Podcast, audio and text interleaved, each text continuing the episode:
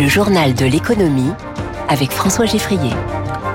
6h49, l'économie au scanner de Radio Classique. Trois titres. Promis, cette fois, on va faire des économies sur la dépense publique en 2025. Promis. Peut-on rendre gratuit les transports en commun? Montpellier est la plus grosse agglomération française à tenter le concept à partir d'aujourd'hui. Et puis on vous dira où partent les Français en ces vacances de Noël. Nous sommes encore en 2023, mais le ministre du budget prépare déjà celui de 2025. Thomas Cazenave, dans le journal L'Opinion, réaffirme la volonté de sérieux de la trajectoire des finances publiques françaises. Éric Mauban, il veut donc chambouler le calendrier habituel. Effectivement, Thomas Cazenave se dit conscient des incertitudes qui pèsent sur l'environnement économique. Il compte en tenir compte sans dévier de la trajectoire qui doit ramener à 4,4% du PIB le déficit budgétaire pour 2024, un objectif qui n'est pas négociable, martèle le ministre. Pour y parvenir, il se mettra à la tâche dès début janvier afin de réaliser des économies sans pénaliser l'activité économique. Des économies significatives sont à charger du côté de la fraude fiscale, sociale, douanière et des aides publiques. Le ministre indique euh, qu'un décret sera pris en début d'année pour la mise en place d'une participation forfaitaire lors de l'utilisation du compte personnel de formation. Un forfait qui pourrait être de 50 euros par formation, précise Thomas Cazenave dans les colonnes de l'opinion. Il faudra également euh, soutenir le pouvoir d'achat au niveau du SMIC, baisser le coût du travail et avancer vers le plein emploi sans augmenter les déficits. Une tâche difficile que des travaux de parlementaires et d'économistes vont tenter de faciliter. Leurs propositions sont attendues pour l'été prochain. Eric Mauban en direct. Elle avait un drôle de nom, mi-français, mi-anglais. Ma French Bank, c'est fini. La banque 100% en ligne de la Poste devrait être arrêtée faute de rentabilité. C'est l'une des premières décisions du nouveau patron de la banque postale, Stéphane Dédéan, en poste depuis deux mois. Ma French Bank avait été lancée euh, il y a quatre ans, en 2019. Il avait été un peu oublié parmi les secteurs, euh, les grandes plateformes mondiales d'Internet. Le porno rejoint les géants surveillés de près par Bruxelles dans la réglementation DSA, Digital Services Act, qui régule notamment les contenus en ligne. Trois grandes plateformes de vidéos pornographiques s'ajoutent donc aux 19 géants comme Instagram, YouTube ou encore Google Shopping.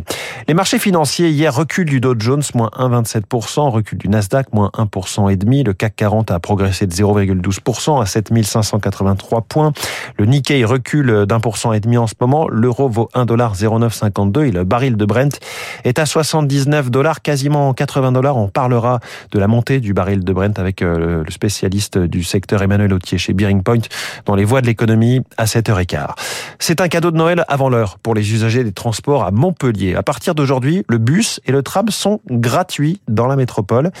Une idée qui séduit de plus en plus en France. Une quarantaine de communes ont déjà fait ce choix, mais avec plus de 500 000 habitants, Montpellier est la plus grande ville à passer ce cap. Son maire, Michael Delafosse, espère ainsi convaincre des automobilistes de renoncer à la voiture pour un coût estimé quand même à plus de 30 millions d'euros par an. Un vrai pari, Zoé Pallier. Depuis 2018, les bus sont gratuits à Dunkerque et le nombre d'usagers quotidiens a plus que doublé. Vanessa Delevoye dirige l'Observatoire des villes du transport gratuit. La gratuité, elle constitue un choc euh, psychologique. On trouve à bord des bus de l'agglomération des cadres, des classes moyennes qui auparavant n'avaient pas mis le bus dans leur panel de choix possible pour se déplacer. Mais à Dunkerque, la billetterie ne représentait que 13% des recettes, c'est moins que la moyenne nationale et il a fallu investir 65 millions d'euros pour augmenter l'offre de bus. Ce scénario n'est pas reproductible partout, souligne Yves Crozet, économiste spécialiste des transports. La gratuité dans des villes importantes, c'est quelque chose qu'on fait comme si l'histoire des réseaux était finie. Et puis au bout de quelques années, ben, on va peut-être manquer de recettes quand on va s'apercevoir qu'il faut une nouvelle ligne de tramway ou des lignes de métro. Par exemple, la gratuité en région parisienne serait une très mauvaise idée parce qu'il faudrait trouver déjà, rien que pour le fonctionnement, 3 milliards par an. Et puis il faudrait ensuite trouver l'argent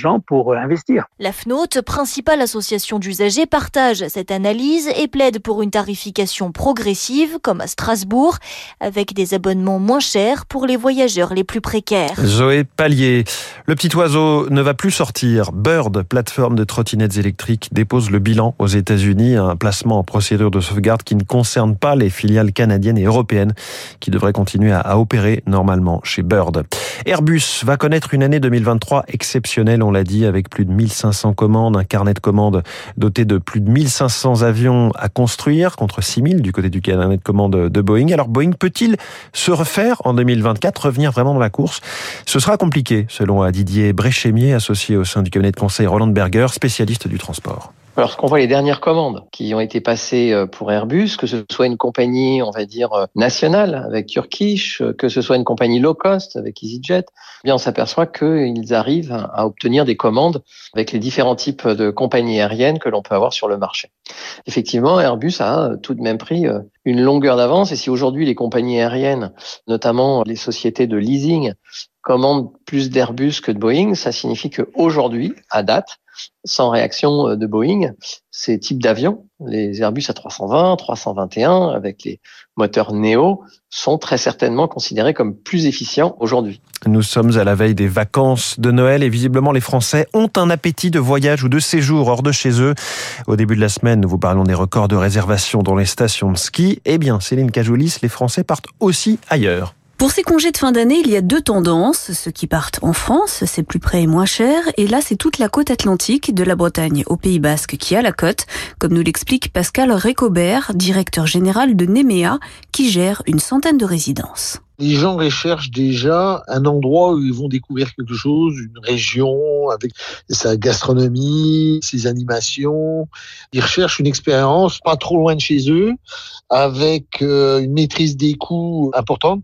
Entre la Bretagne, le Pays Basque, le bassin d'Arcachon, on est à 65-70% de remplissage, donc ce sont des bons remplissages. L'autre tendance, c'est de partir à l'étranger pour se dépayser et pour profiter du soleil. René Marc Chicly, président du syndicat des tours L'Égypte est restée quand même très en avant dans les réservations, même si ça a un petit peu baissé ces derniers temps, mais ça reste quand même une destination qui a été énormément prisée pour cet hiver. Beaucoup de Français sont partis au Mexique. Le classique des Caraïbes et le grand retour de l'Asie. Le Japon, on a doublé les trafics. L'Indonésie, particulièrement avec Bali, c'est du plus 16% et un grand retour de la Thaïlande, hein, puisqu'on est à plus 74% sur la Thaïlande. Enfin, cette année, les Canaries, les Baléares et le Maroc seront les solutions de secours pour ceux qui veulent du soleil sans partir trop loin. Céline Cajolis, chef du service économie de Radio Classique. Dans quelques instants, pas de vacances, hein, il est bien là ce matin. David